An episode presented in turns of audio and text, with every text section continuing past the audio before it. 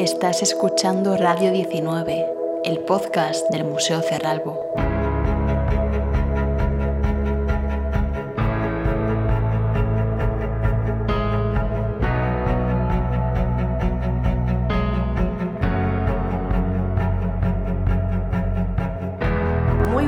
Buenas, cerralbianos. Hola y bienvenidos a Radio 19, el podcast del Museo Cerralbo. Ay, vaya calor que hace. Y sin embargo, aquí estamos, grabando el capítulo número 15. Aunque sabemos que la mayoría estaréis preparando maletas, mochilas, reservas, rutas y puede que hasta un montón de papeleo para iros a algún lugar muy lejano, muy exótico y muy apropiado para subir fotos a redes y fardar con los amigos cuando volváis. O bueno, no lo sé, lo más probable es que hayáis elegido destinos muy diferentes. Una playa para broncearos, un pueblo para respirar aire puro, una ciudad con interés patrimonial o gastronómico. Hoy en día existen tantas formas de viajar que el turismo se ha extendido a todas las clases sociales y a todos los bolsillos. Pero escuchad, que esto no siempre ha sido así. Si queréis saber dónde y cómo se viajaba en el siglo XIX, por qué España se convirtió en uno de los destinos preferidos a lo largo de este siglo y cómo surgió el fenómeno del turismo en nuestro país, no os perdáis nuestro programa, porque vamos a tener muchas invitadas que nos van a hablar de estos y otros muchos temas relacionados con los viajes y los viajeros del siglo XIX. Sí, de hecho hemos querido grabar este episodio viajando en tren como homenaje a todos los viajeros que en el siglo XIX dedicaron sus vacaciones al Grand Tour, que era Billetes, billetes, señoritas, billetes, por favor. Disculpe, señor revisor, denos un momento. Estábamos a punto de contar a nuestros oyentes qué es eso del Grand Tour. Ah, el Grand Tour. Si yo os contara... Cuente, cuente, señor revisor. Pues era un fantástico viaje de formación por Italia en el siglo XVIII. Lo hacían sobre todo jóvenes que pertenecían a las élites. Paraban en Luca, Florencia, Siena, Roma, Nápoles y finalmente Venecia. Estos jóvenes eran unos auténticos privilegiados, porque viajaban con todo tipo de comodidades, completando así su cultura general. Bueno, un poco como el Interrail actual, ¿no? si lo queréis ver así, Bueno, deberíamos empezar ya con el capítulo, que tenemos a Rocío Coletes, Irene Galván y Ana Moreno Garrido esperándonos, y tenemos que recogerlas en distintas estaciones. Vaya ruta que nos espera. Pasajeros al tren.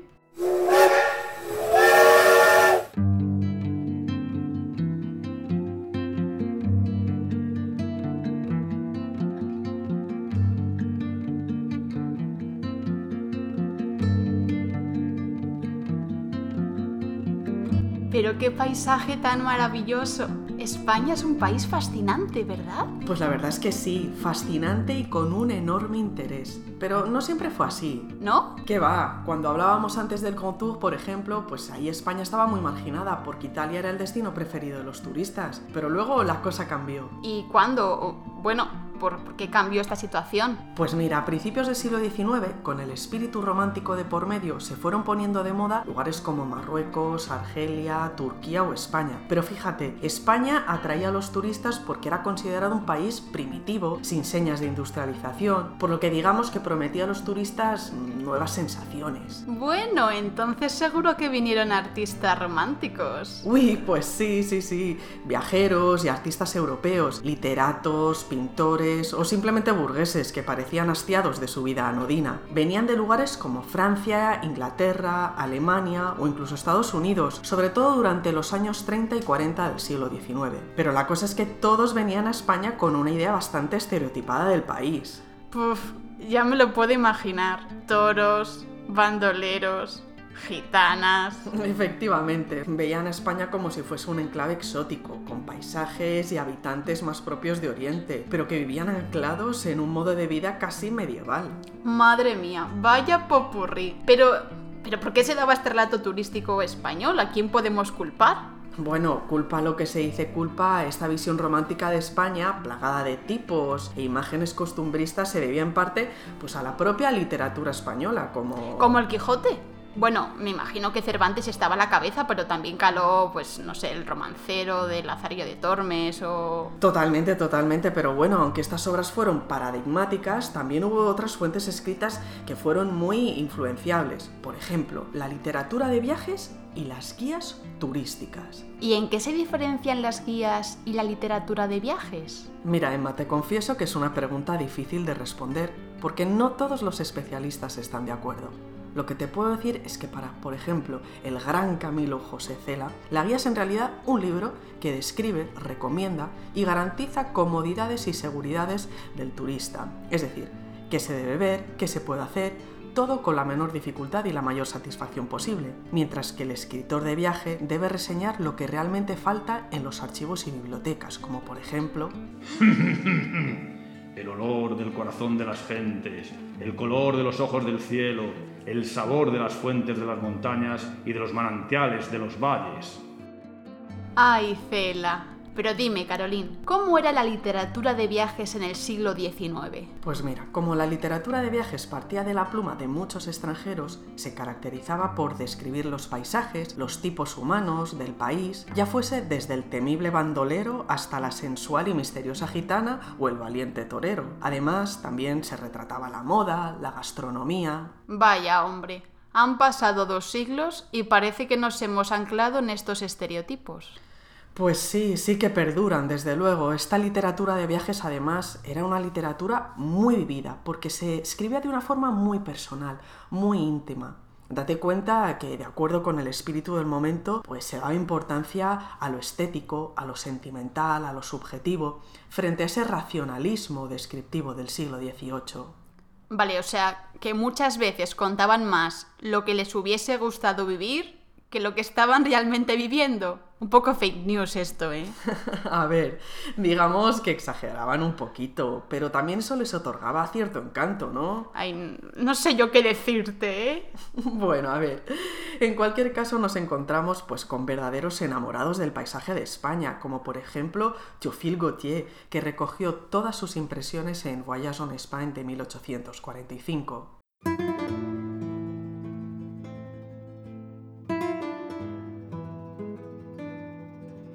Granada es alegre, risueña, animada, aunque ya no posea su antiguo esplendor. Callejas sinuosas por las que no pueden circular calesas. Recuerdan en todo a las moronas callejas de Argel. El único ruido que se oye es la herradura de algún mulo que arranca chispas a los guijarros, o el son monótono de una guitarra que bordonea en el fondo de un patio. No puedo negar que sus palabras te trasladan en el tiempo y en el espacio. Y ese acento tan francés. bueno, aquí todo es maravilloso, pero no siempre salíamos bien parados. Fíjate en Washington Irving, el famoso embajador de los Estados Unidos que vino a Madrid a mediados de siglo. Bueno, pues en su celebérrima obra, Los cuentos de Alhambra, se quejaba un poquito de ese calor que nos caracteriza. Casi todos se figuran en su imaginación a España como una región meridional preciosa, con los suaves encantos de la voluptuosa Italia pero es, por lo contrario, en mayor parte, si bien se exceptúan algunas de sus provincias marítimas, un país áspero y melancólico, de escarpadas montañas y extensísimas llanuras desprovistas de árboles de indescriptible aislamiento y aridez, que participan del salvaje y solitario carácter de África. Pobre hombre, seguro que lo pasó fatal y salía en todas las fotos sudando. Ay, ¿tenemos algún tipo de ilustración o de fotografía de esta literatura de viajes?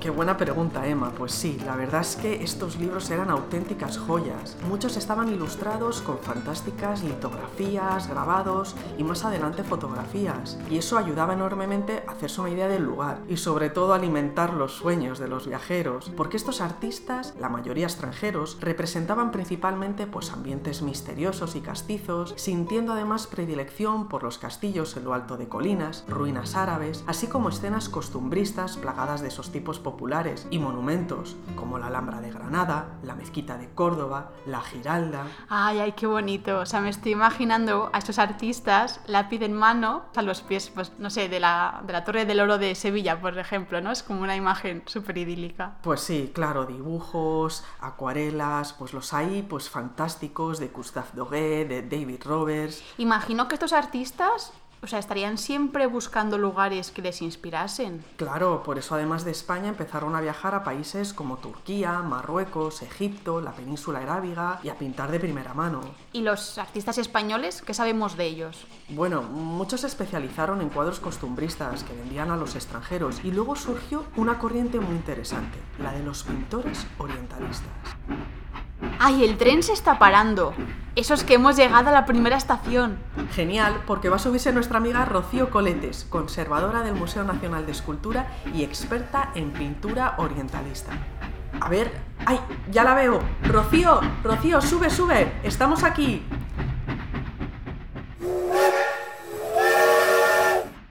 Hola, ¿qué tal? ¿Cómo estáis? Bueno, es un placer tenerte en nuestro tren. Rocío, les hemos hablado a nuestros oyentes de las ilustraciones de los libros de viajes y de los cuadros que pintaban los artistas andaluces de la corriente costumbrista que surge en nuestro país. Pero ¿les podrías explicar sobre esta corriente pictórica orientalista? ¿Cómo surge y quiénes son sus principales precursores? Sí, por supuesto. Pues veamos, la corriente orientalista, el género temático orientalista, surge en relación con el romanticismo, con el desarrollo del Gran Tour, ya desde el siglo XVIII, con el desarrollo de también los medios de transporte, el ferrocarril y los intercambios e incluso eh, otras infraestructuras como el Canal de Suez.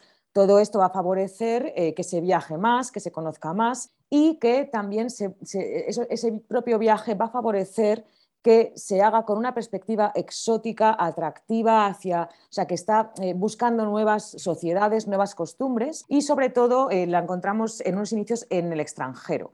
España en estos años todavía se considera un país que hasta la guerra de la independencia estaba relativamente aislado de estos contactos, de estos viajes, y van a ser los extranjeros los que vengan tanto a conocer nuestro país como países, con lo que llamamos países orientalistas, podríamos decir, eh, de todo el ámbito, sobre todo asociados a la religión islámica, eh, bueno, desde Marruecos hasta el Próximo Oriente. De manera que encontramos figuras como la de Roberts, que va a viajar a Marruecos en una etapa muy inicial, de la Croix desde Francia también, que primero con una misión diplomática, eh, va a, bueno, a, trasladar todo este mundo de color, de luz al ámbito europeo y va a favorecer, por tanto, también su éxito.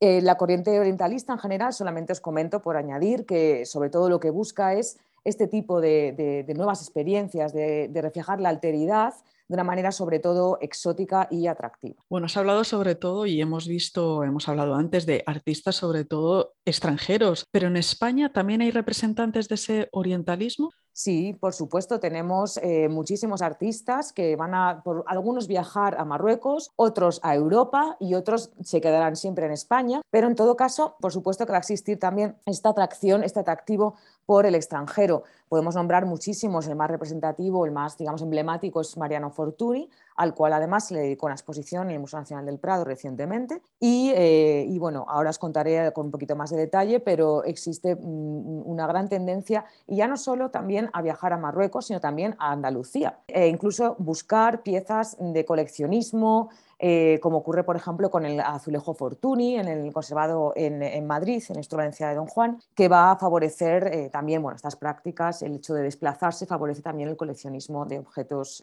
andalusíes e islámicos. Bueno, mientras los artistas entonces extranjeros vienen a nuestro país, los nuestros viajan al extranjero, pero ¿cuáles eran sus principales destinos? ¿Qué es lo que buscaban representar y reflejar en sus pinturas? Bueno, que tenemos un poco dos, realidades. Una, la realidad ligada a la guerra de África, la guerra que se desarrolla en los, años, los años perdón, 60 del siglo XIX. Y estos artistas viajan sobre todo a Tánger y Tetuán, sobre todo en claves relacionados con esta contienda. Y luego, por otro lado, tenemos otro grupo de artistas que viajan a Marruecos más adelante y sin relación a la guerra y otros que viajan a Próximo Oriente. Estos visitan eh, lugares como Estambul, Líbano, Egipto y Palestina, por ejemplo, en el caso de Francisco Lameyer, y podemos añadir también eh, alguna visita al canal de Suez eh, de un par de artistas catalanes que en el año 69 asisten eh, in situ a la, inauguración de esta gran obra, lo cual también va a favorecer mucho esta atracción por estos lugares. Lo que buscan pues, es sobre todo una, nuevo, una nueva paleta de colores, nuevos temas también del mundo de las costumbres islámicas, del mundo del rezo, del mundo de las madrasas también. Los arenes son mm, lo que más fascina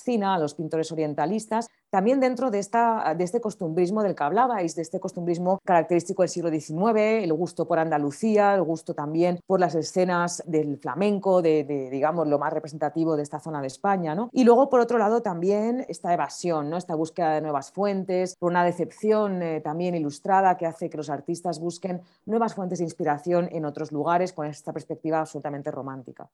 Qué interesante, me parece apasionante. Oye, ¿y cómo es esa imagen que ofrecen de estos países? ¿Es una imagen estereotipada? Bueno, la verdad es que sí, basándolo, mirándolo en su contexto, se observa una pequeña evolución porque al principio tenemos más estereotipos, sobre todo en los cuadros relacionados o pinturas eh, bueno, y dibujos relacionados con la guerra de África, que van a tener un eh, componente político muy importante. Por ejemplo, podemos citar a Sans Cabot y sus pinturas de la, colección del Museo del Ejército, o los de Sigüenza, de Patrimonio Nacional, que van a, ser, eh, digamos, pompa a favor de la reina Isabel II, a favor de la intervención de O'Donnell, la figura de A la cual también se le ha dedicado alguna exposición, ¿no? Pues cómo se vuelve el héroe comparado a Santiago Matamoros. Es decir, es, un poco, sí, efectivamente, una, visión política.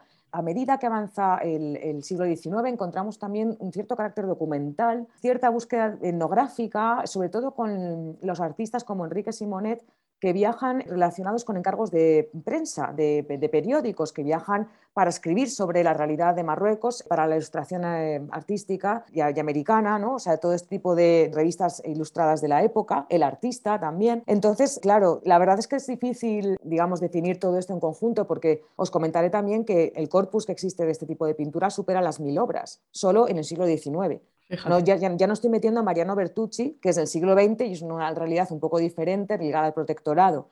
O sea, es ingente, porque también yo opino, siempre defiendo un poco esta parte, ¿no? que los artistas al final son eh, ejecutores, son profesionales que necesitan ganar dinero. en esos momentos dependían mucho de los marchantes y del gusto también. Entonces se tienen que plegar, no estamos en el siglo XX donde los artistas tienen libertad creativa. Por tanto, generalmente encontramos muchas obras, la verdad, que de mercado, o sea, que buscan triunfar, vender, gustar al coleccionista burgués y cuadros muy parecidos en muchas ocasiones. Para poder vivir, efectivamente. Efectivamente. Oye, me has comentado muchísimos artistas eh, hombres, pero ¿qué pasa con las mujeres? No había ninguna atrevida, ninguna que tuviese la posibilidad de dedicarse a esto también, porque... Pues mira, sí tenemos una excepción que es Madame Anselma, que es eh, una pintora española que estaba casada con un diplomático francés y gracias a ello se desplazó al extranjero, a Marruecos, a Tánger, si no recuerdo mal, y allí, eh, al ser mujer, además, asistió a algún espacio que no estaba permitida la asistencia a los hombres, ¿no? como una boda judía en este caso, pero también los judíos, por supuesto, forman parte de esta realidad eh, marroquí del siglo XIX y eh, tiene mucha influencia de Delacroix. Claro, ella venía de Francia y tiene una pintura excelentísima conservada en la Real Academia de San Fernando, que podéis también visitar.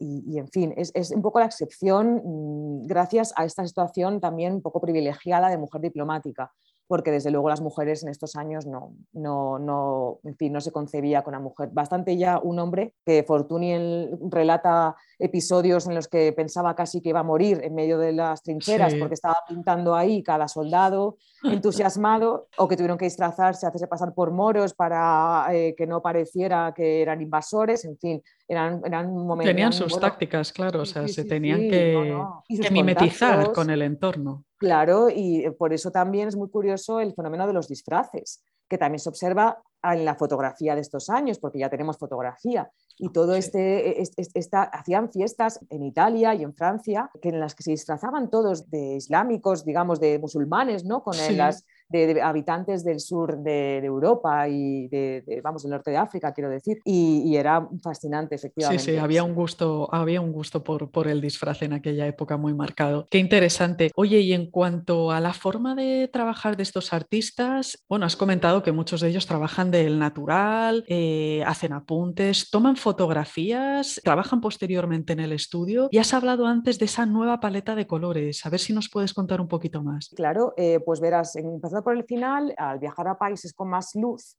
claro, la luz hace que los colores se saturen más y se quedan muy fascinados también por escenas, por ejemplo, conocidas con el desierto porque todos estos ocres, estos tonos que vemos, bueno, en lugares en España también existen, por supuesto, pero esta vegetación también tan em, seca, ¿no? Les fascina mucho y, le incluyen siempre los cactus, están presentes en prácticamente todas las obras orientalistas. Y, luego la mezcla de ocres, esta, este juego también es muy curioso y, por supuesto, las luces y las sombras. Claro, al haber más, más luz hay más matices y tenemos obras fantásticas en cuanto a esta representación de la oscuridad, de la luz, de las calles incluso, fantástico. Además también asociado a, estas, mm, bueno, digamos que en el ámbito islámico y, y en el norte de África, por ejemplo, sobre todo, eh, en el exterior las mujeres van cubiertas con chilab, con, en fin, con eh, diferentes atuendos que les cubren por entero el cuerpo, pero en el interior de las casas no es así. El interior todo es esplendor y todo, las telas son muy ricas, tenemos toda tradición también eh, relacionada con la vestimenta, que en el ámbito judío, que va a ser sobre todo al que puedan acceder los pintores orientalistas, pues va a ser también muy importante. Además, las joyas también, las joyas mm, bereberes, eh, también las joyas sefardíes o todo esta, e, este mundo ¿no? también se une mucho en, esta, en, este ámbito de Marruecos.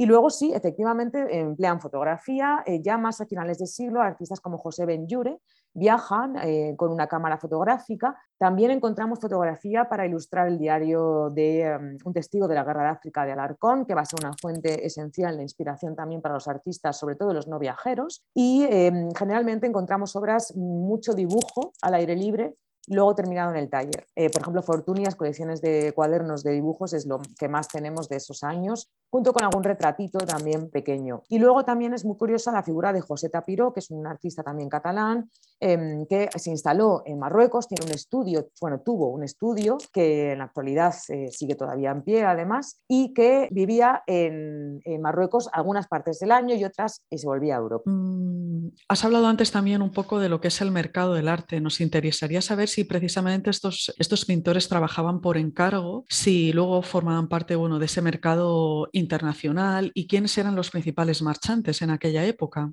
Pues eh, mira, tenemos encargos oficiales, lo que os comentaba anteriormente de la Guerra de África, la propia Isabel II también patrocina obras, eh, la Diputación de Barcelona también por los voluntarios catalanes que combaten con PRIM en el norte de, África y eso nos ha dado, por ejemplo, pues las pinturas que os nombraba antes de Sans Cabot y de Sigüenza. También tenemos concursos que convocan em, bueno, pues nobles como los duques de Fernán Núñez sobre la Guerra de África, a los que se presentan artistas como Rosales, como Palmaroli. Fortuny nunca se presentó a un concurso porque decía que eso no le iba, pero en fin, se promovía mucho este tipo de obras oficiales. Por otro lado, marchantes, em, fundamentalmente podemos hablar de la figura de Goupil, Adolphe Goupil, el marchante francés, que tiene una relación con Fortuny muy, muy intensa, le pide hacer muchísimos cuadros de estos temas y de hecho Fortuny llegará un momento en el que dirá, eh, creo que voy a dejar de trabajar con Goupil porque ya estoy harto de pintar moritos. Pero claro, por otro lado, lo que decíamos antes, los artistas también tienen que comer y dormir y vivir y por eso a veces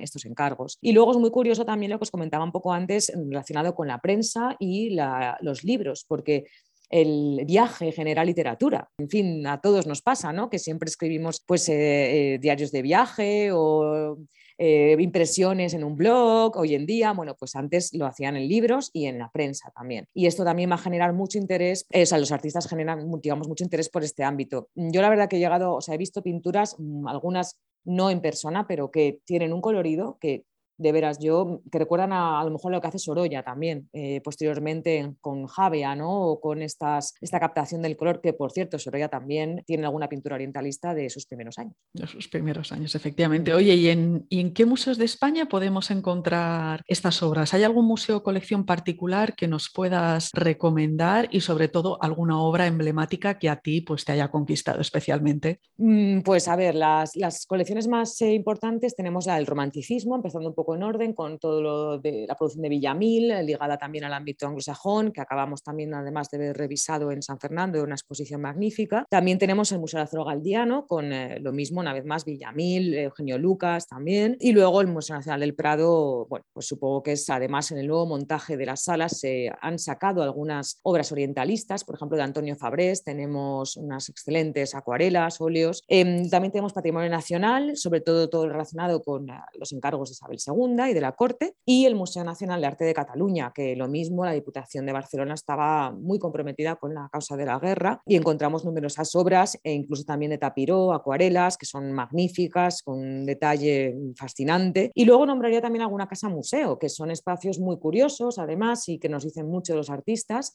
como por ejemplo la de José Ben en, en Valencia. Em, la de Ulpiano Checa, en Colmenar de Oreja, que la tenéis cerca de Madrid, a, bueno, en tren yo creo que se llega, de hecho, ya que estamos en un tren, pues se puede tomar a lo mejor un desvío. Em, y luego en el extranjero os diría sobre todo en el caso de, en este caso en el, Museo d'Orsay en París. Y luego en Qatar se va a abrir un museo de pintura orientalista en unos años. Así que bueno, esperemos poder colaborar con ellos y, ampliar el viaje también al ámbito islámico y orientalista de verdad. Bueno, ya sabéis, os podéis, queridos oyentes, os podéis crear vuestro propio viaje siguiendo, bueno, pues este itinerario que nos ha ofrecido Rocío. Bueno, es que me ha encantado, no me extraña que tengas la tesis de esto, es que es apasionante. Bueno, es que ¿eh? yo te diré que a mí me fascinó, yo fui feliz durante la tesis, pero feliz. Rocío, muchísimas gracias por tu participación. Nos ha parecido interesantísimo todo lo que nos has contado y te deseamos pues muchísima suerte con tus nuevos proyectos y esperamos tenerte pronto por aquí. Bueno, gracias a vosotros y sobre todo os animo a que cuando vayáis a un museo o a una colección que visitéis, fijaros en las pinturas orientalistas porque son de veras, aunque ya han quedado un poco estigmatizadas por la historiografía, porque de repente llega el siglo XX que lo cambia todo y parece que lo anterior no vale, eh, la estamos intentando recuperar. Es una pintura que merece su lugar y su sitio en, la historia y que estamos hablando de veras de una corriente en la que participaron todos los pintores españoles de la época, todos, sin excepción, tanto grandes como pequeños, que todos fueron. Estoy segura que a partir de ahora lo vamos a ver desde luego con otros, con otros ojos. Mil gracias. ¿eh? Venga, adiós, hasta luego. Hasta luego.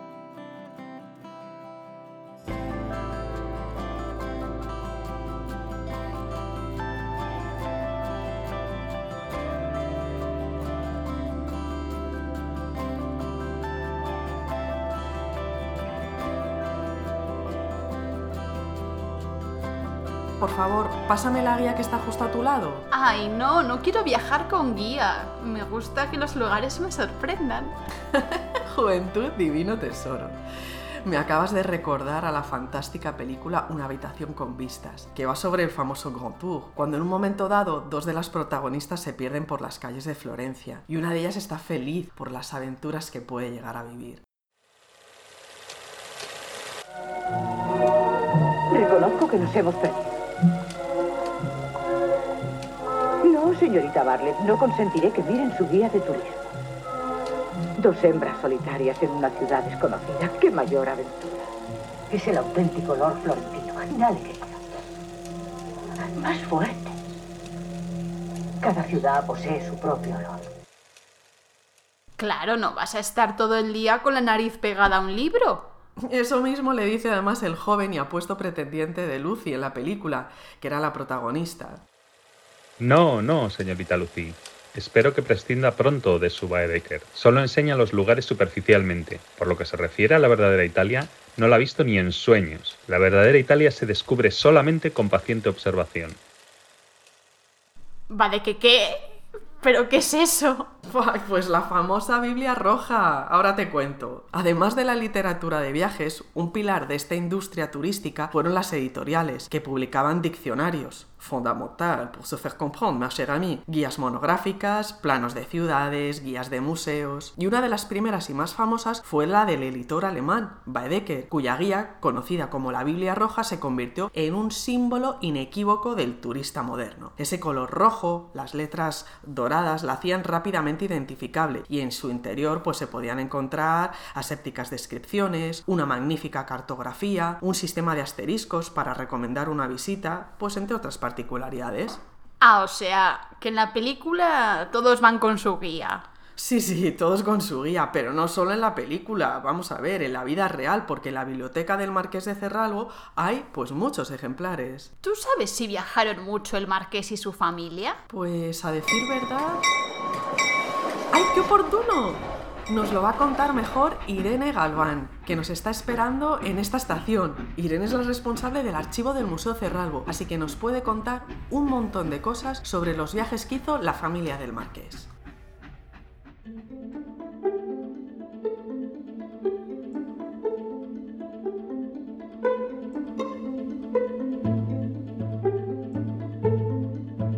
Hola Irene, ¿cómo estás? Bueno, veo que no traes mucho equipaje. Nada, son unas cosillas. Oye, justo estábamos hablando de los viajes que hizo la familia del Marqués. ¿Tú sabes qué documentos se conservan en el archivo del museo relacionados con estos viajes? Pues sí, me parece que ya habéis hablado de las famosas guías Baedeker. Pues en la biblioteca del museo se conservan bastantes, como la de Alemania y Austria, Londres y su entorno. Están editadas en francés, que es el, el segundo idioma del Marqués. Y en el archivo lo que conservamos sobre todo son billetes de tren, que son muy delicados de conservar porque su función era muy temporal, el soporte no está hecho para, para, perdurar. También tenemos mapas, menús, entradas de eventos, de programas a los que asistieron y bueno, también tenemos una colección numerosa de tarjetas postales, que eran pues, lo que recibían los que estaban en casa. Bueno, entonces se conservan un montón de cosas si tenemos en cuenta que todos esos objetos a priori estaban pensados para tener una vida efímera. Así que imagino que en base a todos esos documentos se ha podido trazar un mapa temporal bastante completo de los viajes del marqués y su familia. Claro, se ha podido trazar un mapa más o menos exacto, no exacto exacto, pero aproximado de ese itinerario del marqués. ¿Cuáles fueron los destinos de la familia a finales del siglo XIX? Pues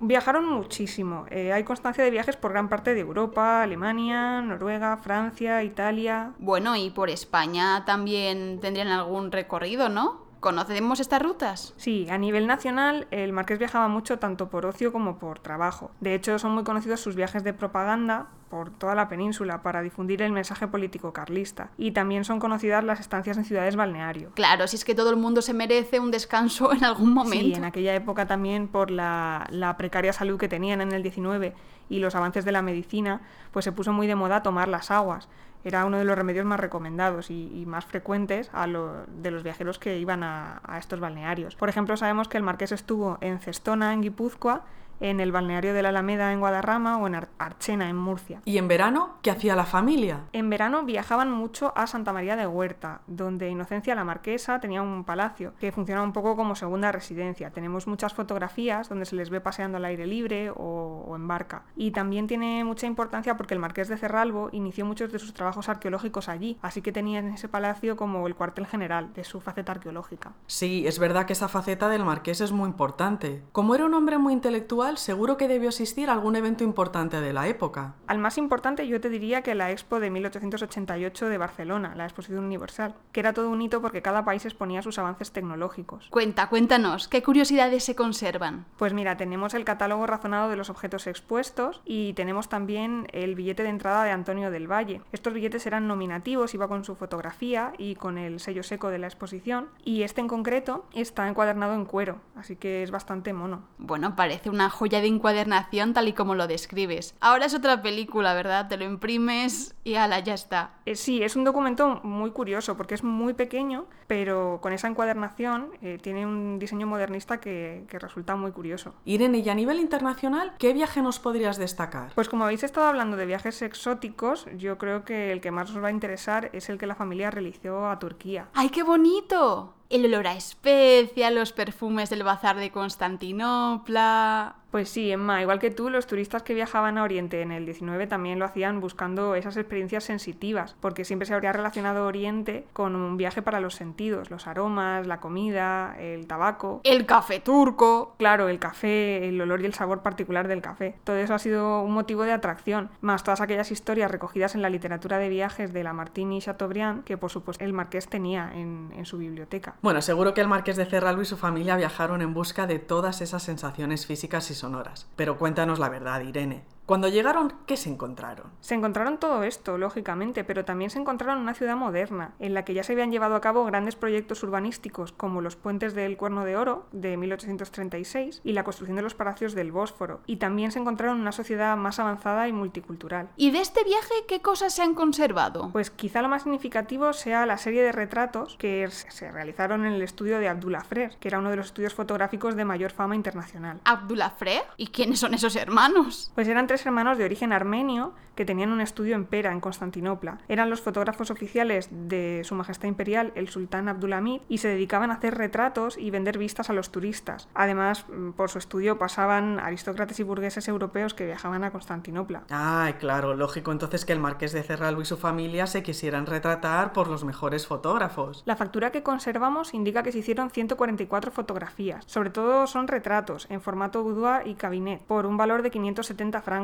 que era un dineral para aquella época. Pero lo más curioso que, os puedo contar es que Amelia e Inocencia se hicieron retratar vestidas a la turca, sobre un diván de madera con cojines, una pipa de agua. Pero, como si fuese un disfraz. Eh, sí, en aquella época a las clases acomodadas les gustaba disfrazarse. Vaya. Oye, Irene, pero todos esos viajes, ¿cómo los preparaban? ¿Los preparaban por su cuenta? Pues no sabemos exactamente si lo hacían por su cuenta o tenían ayuda de alguna agencia de viajes, pero sí que es cierto que en esta época surgió una de las primeras, que es Cookie Fields, que sigue funcionando a día de hoy, y que ofrecía ya lo que llamamos paquetes turísticos o viajes organizados, o sea que el marqués podría haber utilizado estos servicios. Uno de los viajes estrella de Cookie Fields era Egipto, por ejemplo, aunque la familia no se aventuró tan lejos que sepamos. Entre las novedades turísticas que aportó esta agencia se encuentran los cupones para pagar el alojamiento y la comida, y en, a partir de 1874 también inventaron los cheques de viaje, los Cook's Circular Note, que es el antecedente del Traveler Check, del cheque de viaje. ¿Y cómo viajaban? Sobre todo el barco de vapor, gracias además a la apertura del canal de Suez, pero también el tren, porque aumentaron mucho las líneas de ferrocarril entonces, y también, por supuesto, la llegada del Orient Express. Ay, en ese sí que me hubiese gustado viajar. Que en ese tampoco se viaja nada mal, ¿eh? No, no, si no me quejo. En el archivo conservamos varios billetes de tren nacionales, que se conocían con el nombre de kilométricos, en los que figura el nombre y la fotografía de los viajeros que hacían uso del mismo. Estos billetes podían ser de diferentes clases, los que tenemos nosotros son de primera, claramente, y de diferentes series. Según la distancia kilométrica que se recorriera tenían una u otra serie, y tenían una caducidad por meses. Por ejemplo, eh, tenemos uno de serie D que equivale a 3.800 kilómetros, expedido en 1912 para el Marqués, la Marquesa de Villahuerta y Pastora, Pastora Ochoa, que es la, la dama de compañía de Amelia. Bueno, hemos hablado de documentos que conservamos de los viajes y demás, pero ¿qué souvenirs se trajeron? Pues como a todos les gustaba traerse recuerdos de los lugares que visitaban. De los sitios de costa se traían, pues como nos traemos nosotros en la mochila, piedras, conchas, caracolas. Incluso tenemos pequeñas botellitas de cristal con agua de diferentes sitios. Y aparte, las vistas fotográficas de ciudades y monumentos eran fundamentales. Tenían como recuerdo para ellos mismos y para repartir entre familiares y amigos. También tenemos en el museo libritos de tarjetas postales sin utilizar, que están comprados como recuerdo. Y por supuesto, la colección de tarjetas postales que sí que están franqueadas, que dan cuenta un poco de los lugares que visitaba, de los distintos museos, ideas que el marqués iba tomando para gestar su propio museo. Irene, ¿sabes que tengo yo aquí un cuaderno donde voy anotando todo el viaje? No me extraña, porque es uno de los mejores recuerdos que uno puede guardar. Nosotros conservamos en el archivo dos cuadernos de viaje del marqués, que son una auténtica joya, porque aparte de su exquisita caligrafía, vemos dibujos curiosos, anotaciones. El marqués tomaba nota de todo aquello que le llamaba la atención en sus viajes, cosas de arquitectura, de la estructura de la ciudad, de museos, de obras de arte. Chicas, me tengo que bajar. Ha sido un placer charlar con vosotras. Muchas gracias, Irene. Nos vemos en el museo. La verdad es que todo lo que conservamos daría para una verdadera exposición sobre el marqués de Cerralbo y sus viajes. Tomamos nota. Oye, no te olvides la chaqueta. Ay, gracias. Menos mal. Gracias por charlar un ratito con nosotras. Adiós.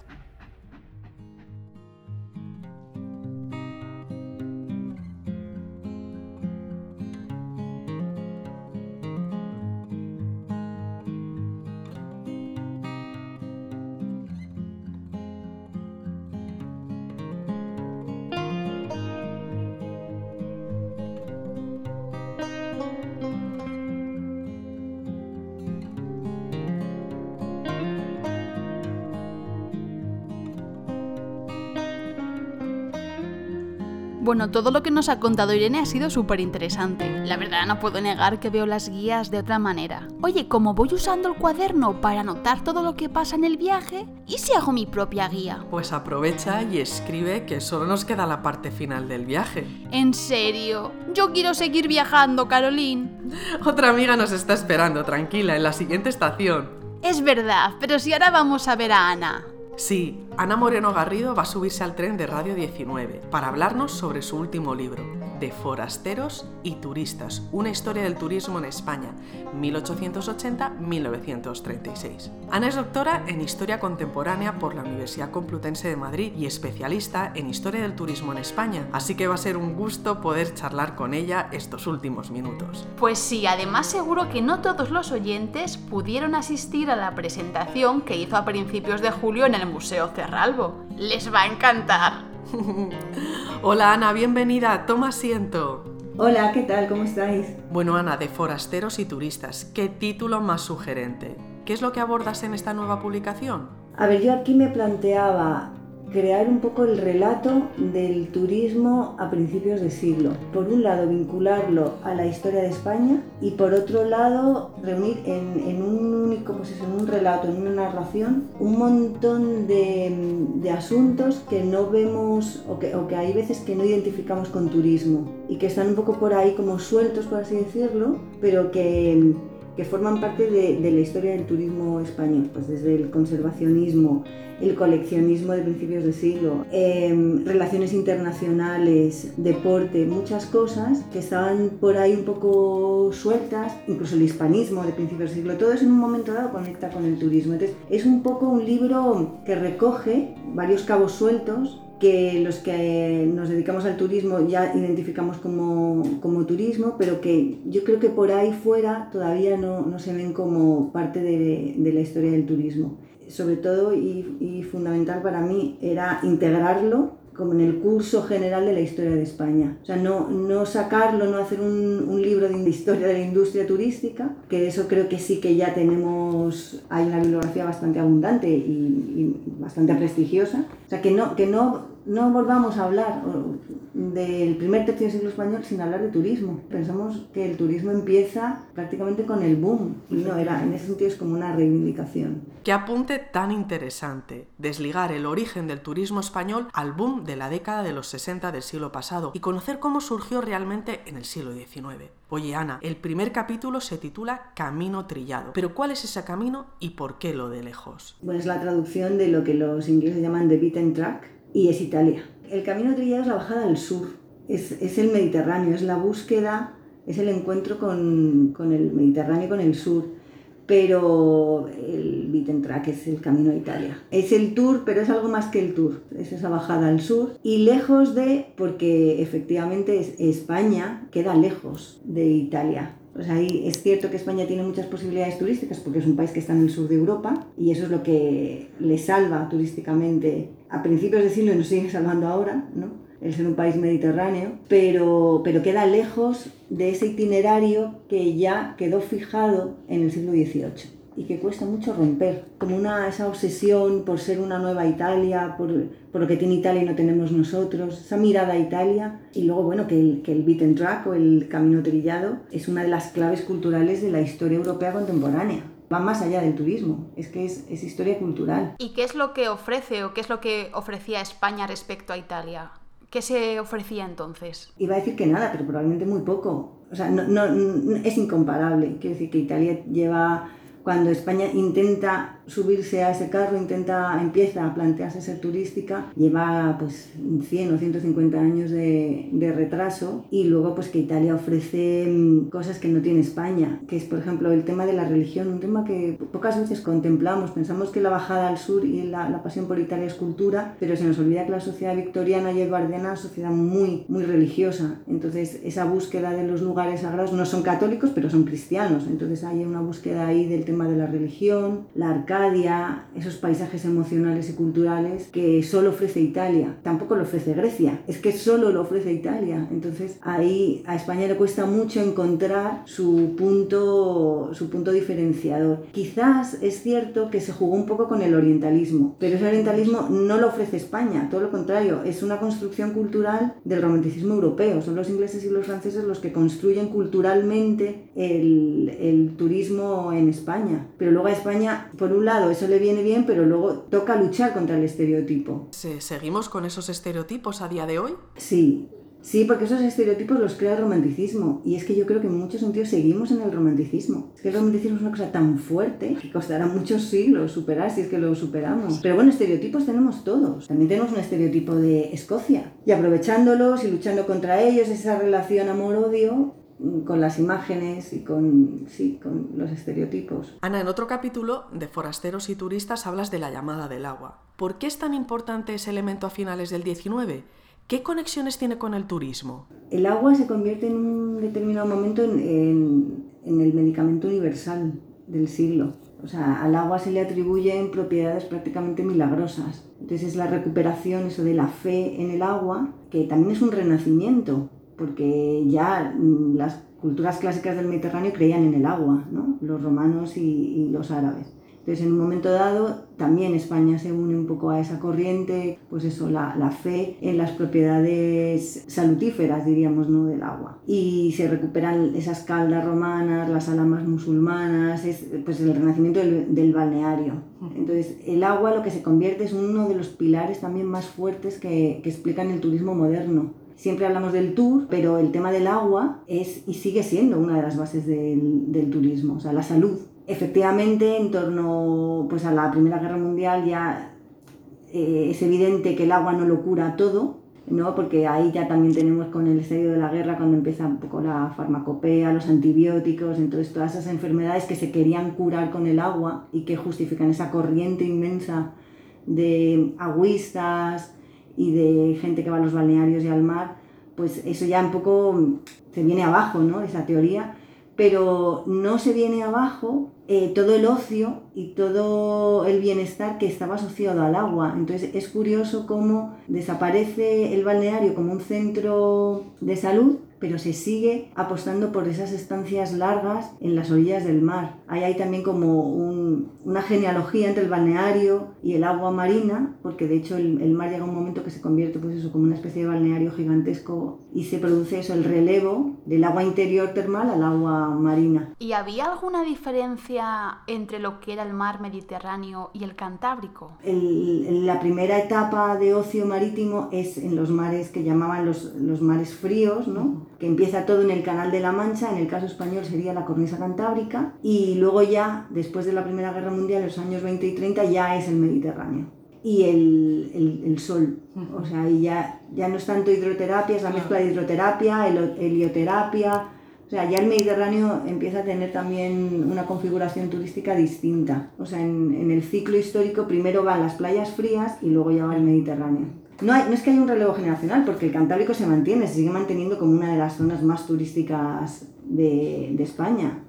Pero sí. Ana, en el libro también te detienes a hablar del rey Alfonso XIII y lo calificas como el primer turista. ¿A qué te refieres con eso? ¿Cuál es la conexión entre el rey y el turismo? Porque yo no me imagino a Alfonso XIII en chanclas, la verdad. En chanclas no, pero hay fotos de Alfonso XIII en bañador. Sí, eso es verdad. y en sus casetas de baño en Santander.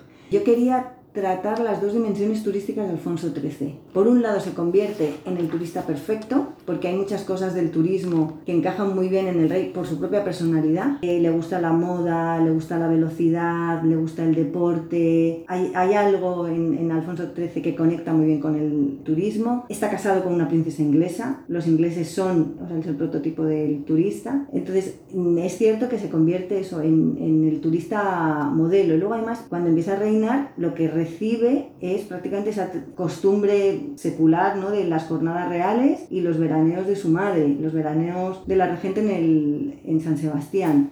Y luego el papel político de, de Alfonso XIII en el tema del turismo, porque Alfonso XIII entiende muy bien que el turismo también es política que se convierta en una política de Estado. Entonces la creación de la comisaría regia tiene mucho que ver con Alfonso XIII. Mismamente el, el, Hotel Rich, o sea, el tema de la hotelería, yo en el Hotel Rich veo mucho más política que turismo. Quiere que Madrid se convierta en una metrópoli. No hay metrópoli sin un gran hotel, pero para que Madrid se convierta en la capital que todavía no es. Le preocupa, como le preocupa mucho a su gobierno, el tema de la imagen exterior de España.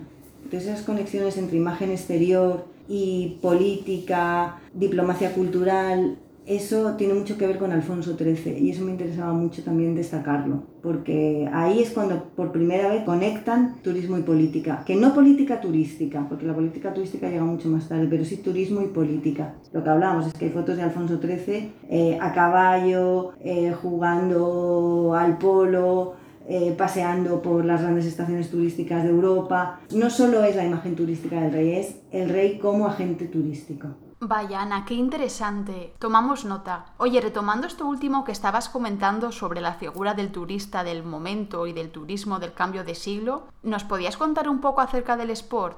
¿Qué influencia tuvo el deporte en el desarrollo del turismo contemporáneo? Cuéntanos, porfa. Los sportmen se sentían turistas y además es que todas las publicaciones de la época es así, sport y turismo. El sport que más conecta con el turismo es la bicicleta, es el velocipedismo. Los ciclistas que son sportmen son también a su modo y manera los primeros turistas. Es verdad que tiene una etapa muy breve, pero sí que ponen un poco las bases de lo que luego sí que va a ser un lobby turístico muy poderoso y muy potente que son los automovilistas. Ahí también hay una especie de relevo generacional. Hablábamos del relevo del, del, balneario al mar, pues ahí hay también un relevo entre el velocipedismo y el automovilismo. De hecho, muchos de ellos que habían sido velocipedistas se compran, cuando pueden se compran el coche. Y luego ahí también explicaría mucho la importancia de, de Cataluña en el desarrollo turístico nacional. Porque casi todas las cosas entran por la frontera, ¿no? Claro, ahora se nos olvida en este mundo globalizado que todo entra por todas partes, pero es que las cosas antes solo podían entrar por un sitio.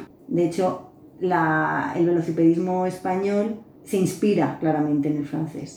Entonces, cuando se crea la Unión Velocipédica Española, eh, están copiando literalmente lo que está pasando en Francia. Hay un relato muy bonito de un matrimonio americano que recorre, bueno, no, no España entera, pero recorren España en bicicleta. Y ese libro está ilustrado con fotografías, está en la Biblioteca Nacional. Y los ves a ambos, ella además vestida de, pues vestida, o sea, con su falda larga, con su camisa, con mangas abullonadas, con su sombrerito. Y pues a ratos pedaleaban, a ratos empujaban la bici, pero es que sigue habiendo algo mágico en una persona que está montada en una bicicleta. O sea, hay algo ahí que dices, es que es, mm, es perfecto, es una máquina perfecta la bicicleta.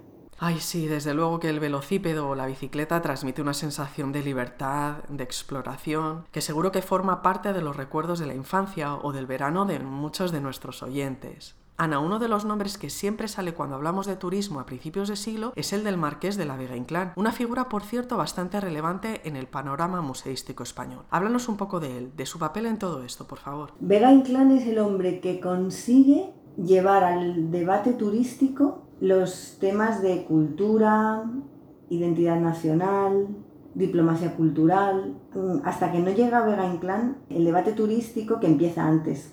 Eh, se está hablando sobre todo de invernantes, de buen clima, de las posibilidades económicas del turismo. O sea, se habla más del turismo como un sector económico, pero el que pone un poco el dedo ahí diría un poco el dedo acusador, o sea, el que es consciente de que España es un país que es potencialmente interesante desde un punto de vista del turismo cultural, pero que no se está haciendo nada en ese sentido es Vega Inclán. Entonces, la creación de la Casa del Greco sí que es una llamada de atención. Es un emprendedor, porque el tema de la Casa del Greco es un asunto suyo, privado, iniciativa suya, pero ahí sí que consigue mm, atraer la atención de los poderes, sobre todo del, del gobierno y del rey, y se da cuenta de eso, que hay que hacer algo. Lo primero, para atajar una de las grandes vergüenzas nacionales, que es el tema del espolio artístico, y luego crear un gancho para el turismo internacional, pero el turismo internacional culto. Y esa es la figura del Greco. Es que el Greco en esa época es el pintor antiguo, es el maestro antiguo más codiciado del mundo. Y el Greco, aun siendo Greco, es un pintor español, está aquí, se puede hacer algo con él y es lo que él ve, o sea, ve esa oportunidad. Entonces en la Casa del Greco consigue convertir eso, hacer un imán y llamar la atención del, turismo internacional sobre, sobre esa figura. El, eh, Vega Inclán lo que entiende es la importancia de la mirada turística y, pone un poco en la mesa eso, el tema de, la importancia de, la, la atención al patrimonio para atraer otro tipo de turistas. Ana, ¿podrías citarnos algunas referencias culturales que encuadren el turismo de principios de siglo? Por un lado, la visión del paisaje de la generación del 98. Sin, sin, esa generación brillante de escritores y de pintores que nos enseñaron a mirar a España con otros ojos, hay cosas que no se entienden. No se puede entender el turismo en España sin esa reconciliación que se produce en torno al cambio de siglo y que tuvo mucho que ver con el talento de esa generación. Creo que es imposible todavía atravesar Castilla sin acordarse de Machado o de, o de Azorino de Unamuno. Entonces el tema del paisajismo, del paisaje, de esa mirada 98ista, creo que es clave en el turismo. En segundo lugar, el regeneracionismo, y que tiene mucho que ver con la modernización y con el europeísmo, y ese debate eterno español que siempre seguimos en él, ¿no? O sea, el tema del fracaso de España, qué nos pasa, o sea, e-, ese darle vueltas a, las cosas que no funcionan en España y cómo habría que hacer para que funcionasen, explica mucho el turismo de principios de siglo. Y en tercer lugar, la, la necesidad de aire libre, que no solo explica el turismo, explica, es una de las claves de la historia, yo creo, cultural y social de la Europa contemporánea. Esa necesidad de aire libre, esa necesidad de expansión que hay, que en su momento se hablaba de salud, justifica desde el higienismo, siempre desde la salud, pero yo noto, cuando lees libros y testimonios de la época, notas que, que hay algo más que la salud, o sea, cuando uno sale al aire libre, no solo sale por salud, sale porque hay algo en la naturaleza que es imprescindible ¿no? para vivir. Y eso, ese tránsito también se hace a finales del 19 y también explica el turismo. Bueno, Ana, estamos llegando a nuestro destino, así que te lanzamos una última pregunta. ¿Cómo animarías a los oyentes a leer de forasteros y turistas? ¿Qué les dirías a estos lectores potenciales? Pues, ¿qué le diría a los lectores? Que, que, hay una historia ahí desconocida, que hay una historia que no nos han contado, el primer tercio del siglo español, o, nos lo cuenta mucho más triste, es que los ingleses sí se la han autocontado, y los franceses, y los italianos, y los alemanes, y, ¿y por qué nosotros no nos contamos estas cosas? ¿Por qué nos pensamos que todos los españoles de esa época estaban metidos en su casa, doliendo, sufriendo? A ver, que hay gente que está yendo a las playas, que hay gente que está saliendo a la montaña, que hay gente que, que está descubriendo su propio país, que hay cuadros muy bonitos que tenemos que volver a mirar, que hay gente muy interesante a la que hay que volver a leer, que hay personajes a los que hay que descubrir. Hay un intento ahí impresionante de superación de muchas cosas. O sea, la campaña del 29, aquí porque estamos hablando un poco del cambio de siglo, ¿no? Pero el año 29, lo que se hace en el año 29, eso es impresionante, esa campaña es preciosa. Y no solo los frutos de esa campaña, que es esa cartelería maravillosa o toda pues, la, la, promoción turística de la época, es el esfuerzo que hay detrás. O sea, esa España que se está quitando el polvo encima, que se está quitando el óxido de encima y que está tirando para adelante. Eso había que contarlo. Entonces, eso yo creo que es lo que más puede sorprender al lector. Sobre todo porque en el caso de los españoles y de España nos ha costado. No, somos una sociedad de movimiento. O sea, hay algo, no sé si es en nuestra cultura, nuestra tradición religiosa, mm, el hecho de haber sido un país periférico, con, con, eso, con pocas conexiones y difíciles con, con, Europa. Notas que en Europa sí que hay más movimiento. Y luego, bueno, tiene que ver con la aceleración de los tiempos también. Es que el siglo XX es un siglo acelerado. Y eso, y el movimiento físico es movimiento de ideas. O sea, es que todo va junto, ¿no? Y yo creo que sí que en España el tema del movimiento nos, nos ha costado. O sea, este del turismo. Claro, es que hablar de movimiento es hablar de, del siglo XX y hablar de cultura de historia cultural, no solo de turismo. Ana, muchísimas gracias. Tu compañía ha sido un placer y todo lo que nos has contado es interesantísimo. Muchísimas gracias por presentarnos de Forasteros y Turistas de la editorial Marcial Pons. Muchas gracias al Museo Cerralbo, en el que siempre me, me he encontrado muy a gusto. Ya colaboré con vosotros en un congreso. Y bueno, muchas gracias por haberme invitado y haberme permitido hacer la presentación del libro aquí. Y bueno, pues por haber estado en este viaje con vosotros. Hasta pronto, Ana. Muchísimas gracias por venir. Fin del trayecto. Por favor, abandonen sus asientos. Fin de trayecto.